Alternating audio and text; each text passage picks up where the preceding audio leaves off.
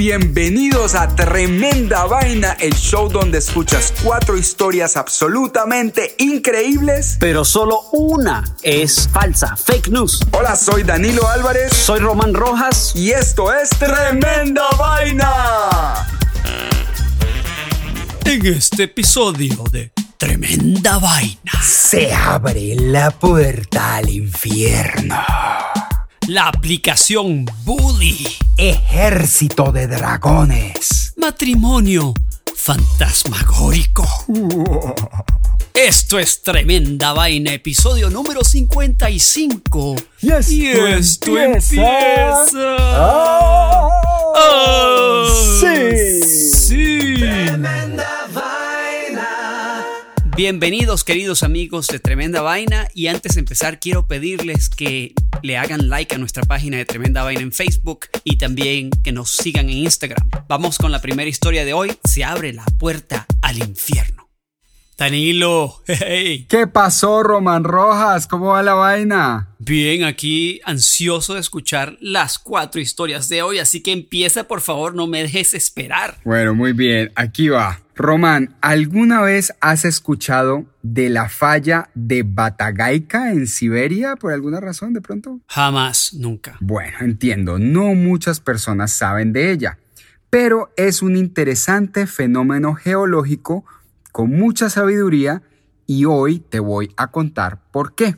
La falla de Batagaica, también conocida como la puerta al infierno, es el cráter más grande de la Tierra que no haya sido hecho por un meteorito. Y según los Oh, científicos, se está haciendo más grande a una velocidad impresionante. Pero, ¿por qué la llaman la puerta al infierno? ¿Cómo ocurrió y qué podemos aprender de ella? Es lo que te voy a contar en esta historia. Ok. Los locales la llaman la puerta al infierno a este profundo y, terrorífico cráter de un kilómetro de largo y más de 85 metros de profundidad. O sea, esta monstruo. Su enorme embocadura produce sonidos capaces de pararle los pelos al montañista más valiente. Y si la miras en una serie de fotos tomadas a lo largo del tiempo, tiene el aspecto de una horripilante boca en proceso de abrirse. Pero hay otra razón por la que el nombre La Puerta al Infierno parece ser aún más relevante, que es la causa de esta falla. Esta, Ajá. como muchas fallas geológicas, hoy en día ha, ha sido causada por la deforestación y la explotación desmesurada del suelo román.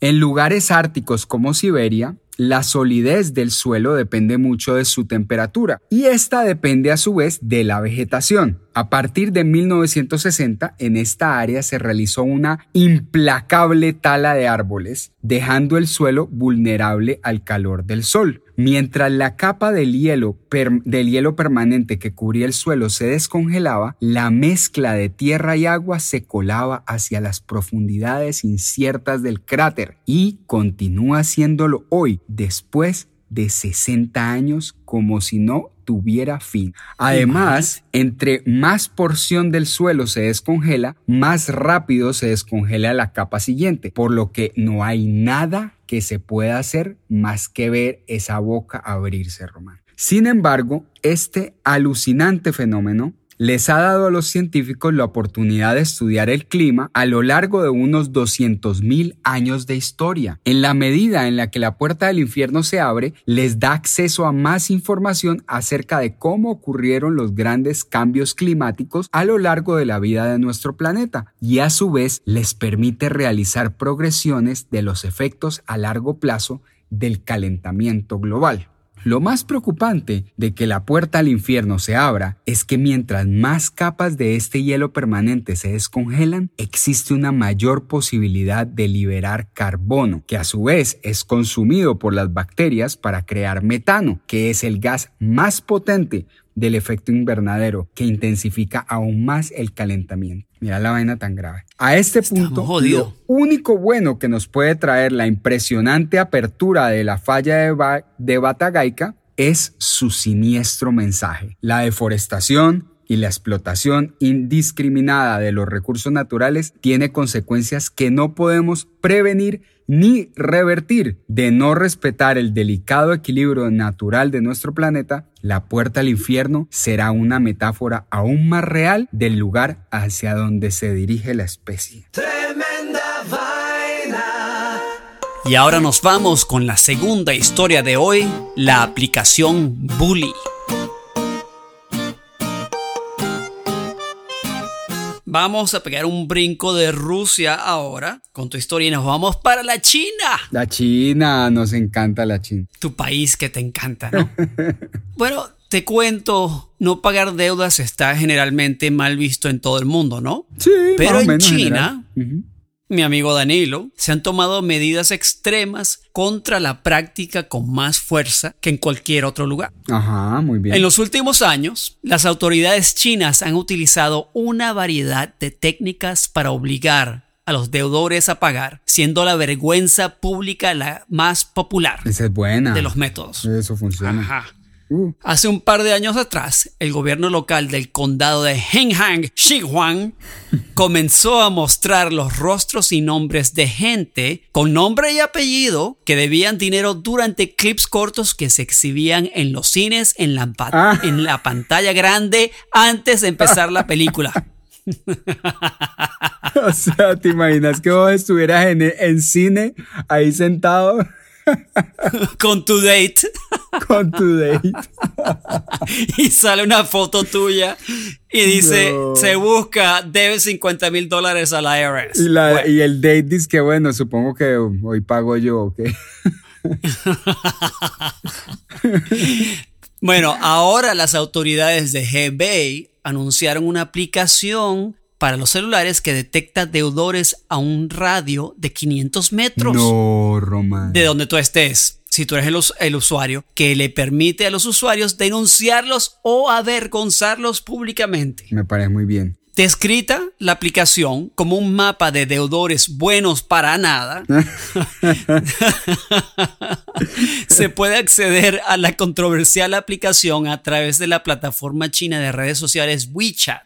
Eso facilita que los denunciantes puedan denunciar a los deudores buenos para nada si piensan que tienen la capacidad de poder pagar sus deudas. O sea, si tú ves al tipo, el deudor, sentado ahí tomándose un café, disfrutando de la tarde con un cafecito y En vez de estar trabajando.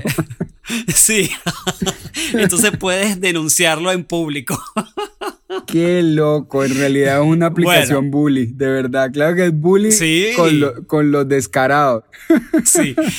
Mira, entonces es parte de nuestras medidas hacer cumplir nuestras sentencias y crear un entorno socialmente creíble, dijo un portavoz del Tribunal Popular Superior de Hebei. Vi una noticia hace un par de días eh, acerca de Rusia, un método que usan por allá, una empresa de servicios públicos en Irkutsk para asustar a la gente para que paguen sus deudas, lo que hacen es que te instala un, un inodoro de madera al aire, al aire libre con la etiqueta inodoro para deudores, ah. que quiere decir fuera de un edificio de apartamentos, afuera, para recordar a los residentes que se arriesgaban a que les cortaran los servicios públicos. No, no, no, no, no, no. o sea, le, Entonces imagínate. Le, quitan el agua. Imagínate, una compañía de servicios públicos de Rusia te amenaza con una, un inodoro de madera enfrente, que quiere decir que, mira, te vamos a cortar tus servicios públicos si no pagas. O sea, si vos llegas a tu edificio y hay un inodoro de madera instalado ahí, en la entrada, alguien, de ahí no está, pagando. las cuentas. Exacto. Bueno, en Nueva, York, yo no sé si te acuerdas de Nueva York, Dani, lo que, que hacen cuando alguien debe dinero, te ponen una rata inflable gigantesca enfrente del edificio. ¿Tú nunca viste las ratas? Yo la vi, pero yo pensaba que era de una compañía de fumigación. No, no, no, esa rata quería decir que había una rata en el edificio que no pagaba. No me digas, bueno, eso es completo. Y señores, señores que no viven en Nueva York, esas ratas son ratas como de ¿cuánto? De 20 metros de altura, sí, inflables, son inmensas. Pero bueno, ya, ya sabes de la aplicación esta en China. Si viajas para allá y quieres denunciar a alguien y quieres saber dónde están los deudores, baja la aplicación y ya. Muy, muy buena. Me encanta la idea. Vamos a comerciales y ya regresamos con Tremenda Vaina.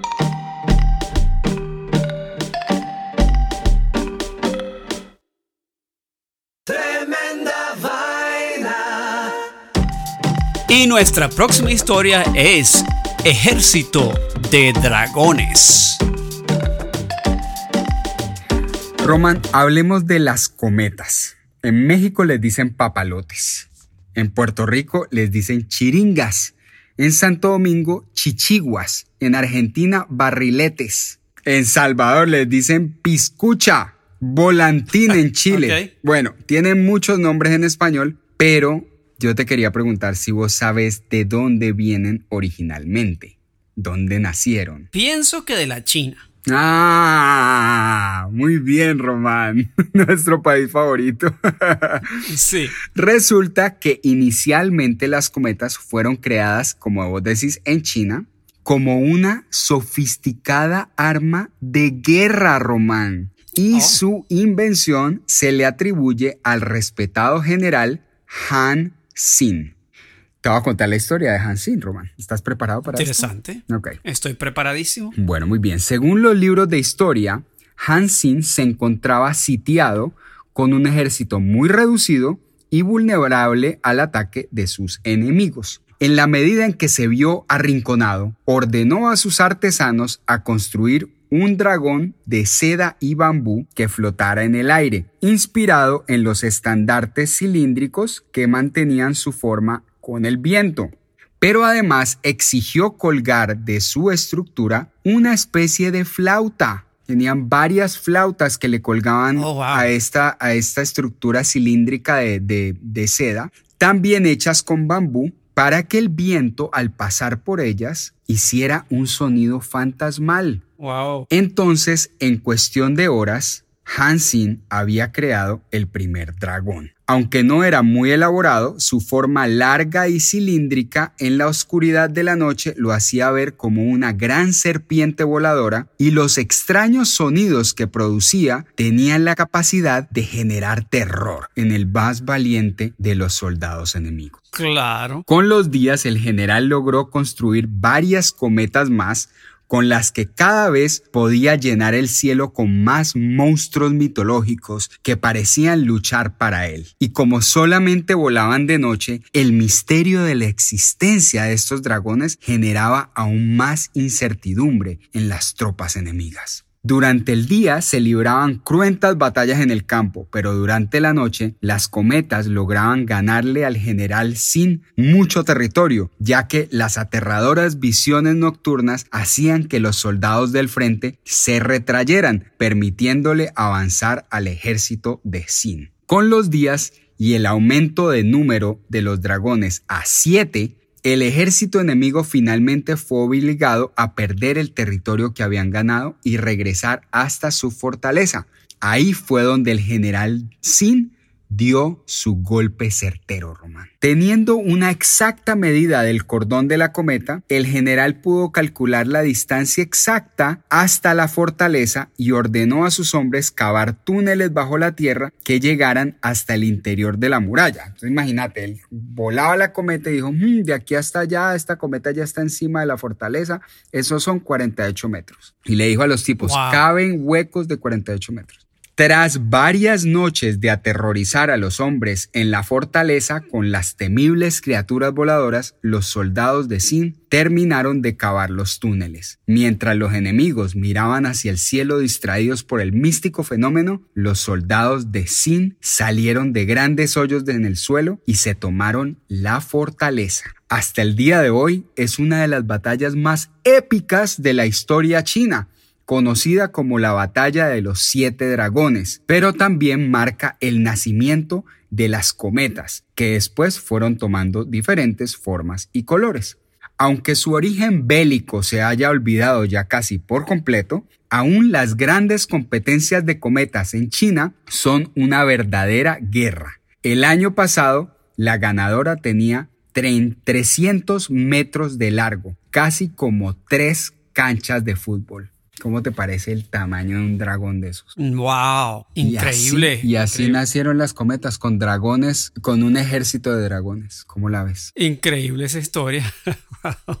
me, quedé, me quedé con la boca abierta como un carajito de cinco años. Nada más imaginándome los dragones y la batalla. Era para salir corriendo. Imagínate es que unos dragones así parados. Entonces, cuando vos ves los dragones en las pinturas chinas, siempre se ve como la parte de abajo del dragón es la cola y como que la cabeza está por allá arriba y se ve como una, como una serpiente larga, ¿no? Y es por eso, porque, porque este man se las inventó de esa forma. Los dragones, a diferencia de los dragones, digamos, de europeos, no tienen esa forma de, de lagartija, sino tienen más forma como de serpiente. Increíble la historia, me encantó. Tremenda vaina. Y la última historia de hoy es matrimonio fantasmagórico. Bueno, vamos a la última historia de hoy. Muy bien. Hay una mujer de 30 años de edad de Inglaterra que afirma haberse enamorado de un fantasma que conoció mientras volaba en un avión saliendo de Australia. ¿Cuántas botellitas tiene que tomar uno para hacer eso? no, no, no, es que todavía no ha empezado la historia, prepárate. Ok. Ella se llama Amatista Realm, que en inglés su nombre es Amethyst, que es una piedra semi preciosa. Entonces vamos a llamarla Amatista. Muy más fácil para mí pronunciarlo. Lindo nombre. Le dijo al periódico The Sun que ha tenido Danilo 20 amantes paranormales a lo largo de su vida. No jodas. Pero no fue hasta que viajó a Australia en un viaje de negocios que se encontró con una sorpresa increíble. No había tenido una aventura con un fantasma por un tiempo y como estaba de viaje de negocios, comenzar una nueva relación era lo último en mi mente, dijo Amastista. Ella es consejera espiritual, esa es su, su profesión. Ah, ella es como medium o algo así. Ajá. Sí, una cosa así. Sigue diciendo, entonces un día mientras caminaba por el monte disfrutando de la naturaleza, de repente sentí una, esta increíble energía. Había llegado un nuevo amante. Cuando llegó el momento de volar de regreso a Inglaterra, a Matista le preocupaba tener que dejar atrás a su nuevo amante. Pobre. Ya que los fantasmas tienden a quedarse en un solo lugar. No puede, no puede montarse en un avión. Explicó. Además que no puedo comprar ticket para el fantasma. Claro. el detector de metales, todo. Hay que pensar en muchas cosas. Sin embargo, una vez que ella abordó el avión, Amatista dijo que sintió la presencia del espíritu y se dio cuenta que él la acompañaría. Estaba feliz y emocionada, tan emocionada que teníamos que hacer algo al respecto, afirmó. Así que nos dirigimos al baño del avión de una. No. Bueno, ahora soy miembro de lo que llaman el Mile High Club. Mile High Club, sí. Con un fantasma. Ajá, sí. O sea, no sé si se cuenta. Ella también le dijo al periódico The Sun que ella y su espíritu especial están felizmente enamorados e incluso lo llamó su alma gemela. ¡Ay, buenísimo! Su alma gemela, como no se me ocurrió. Sé en mi corazón que él es el indicado para mí, dijo. Somos almas gemelas destinadas uno al otro y eso nunca cambiará. El hecho de que sea un espíritu no quiere decir nada. Y bueno, resulta que su familia es bastante alternativa. Amatista dijo que han aceptado su nueva relación. Todo bien con la familia. No. Ahora los amigos son otra cosa. Entonces ella dice, la mayoría de mis amigos están felices de haber encontrado el amor. Si creen que estoy loca, parece que se lo están guardando para sí mismo.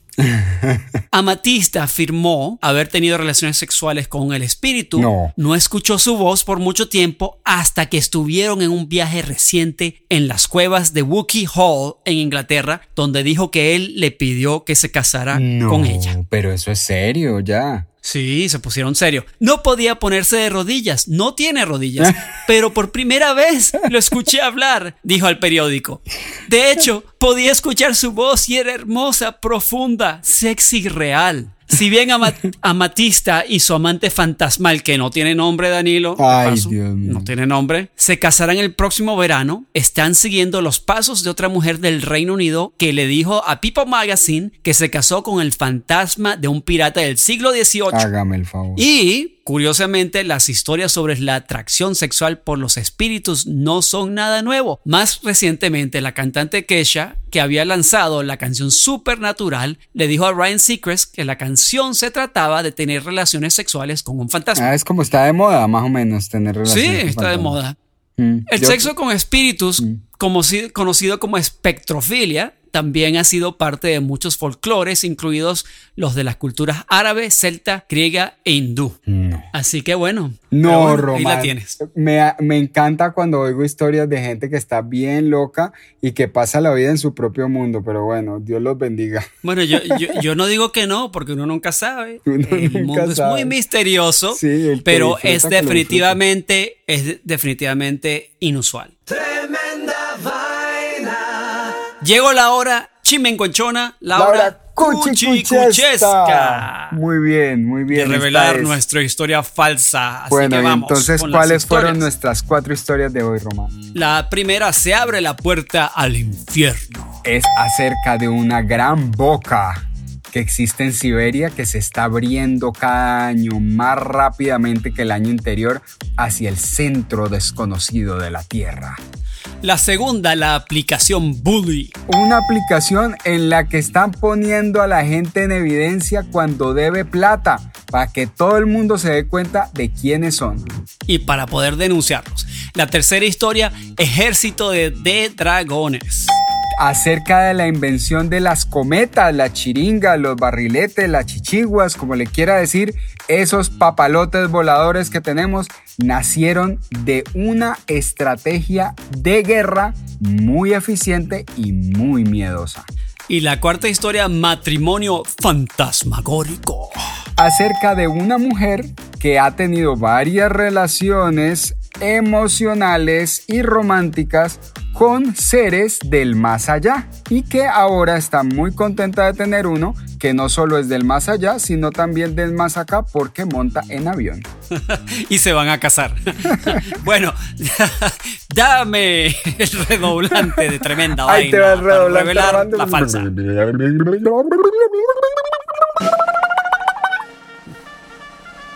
La historia falsa del episodio de hoy es... Ejército de dragones. Ah. me lo dejé meter. Yo de verdad pensaba que esa era la, la, de verdad. Es que está buena, está buena, pero está sí buena, no. Eh, oye. La verdad eh, es una historia, es una mezcla de varias historias. No se sabe exactamente de dónde salieron las cometas, pero em, se sabe que las más antiguas vienen de Indonesia y la Polinesia y, em, y las hacían para comunicarse con los dioses.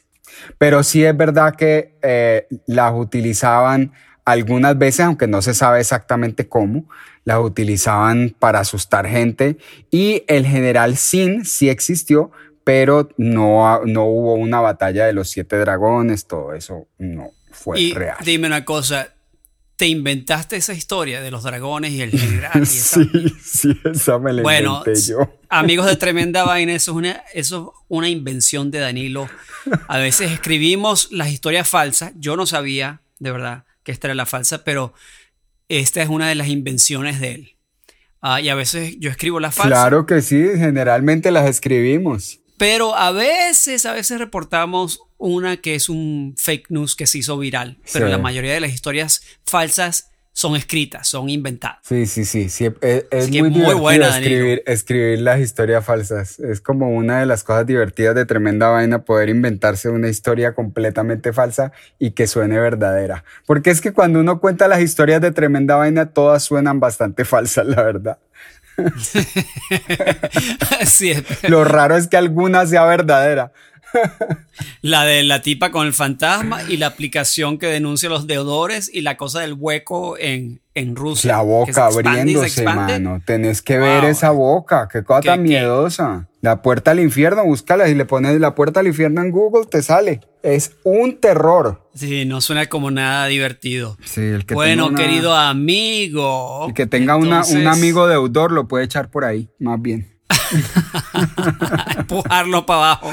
Alguien le deba plata, llévelo para la puerta del O de infierno y lo echa repente uno se tira para abajo, se mete en el hueco para que no lo encuentren a Así uno. es, también. Se muda para el hueco ese. Se- y de ahí le sale un fantasmita con el que se puede casar. Ya está. Y tiene, y ah, no, uno de los detalles de la historia que no conté es que la mujer esta dice que hay algunos, algunas relaciones de fantasmas con personas que han podido concebir niños, tener hágame bebés. el favor. Que Gasparín debe ser uno de esos.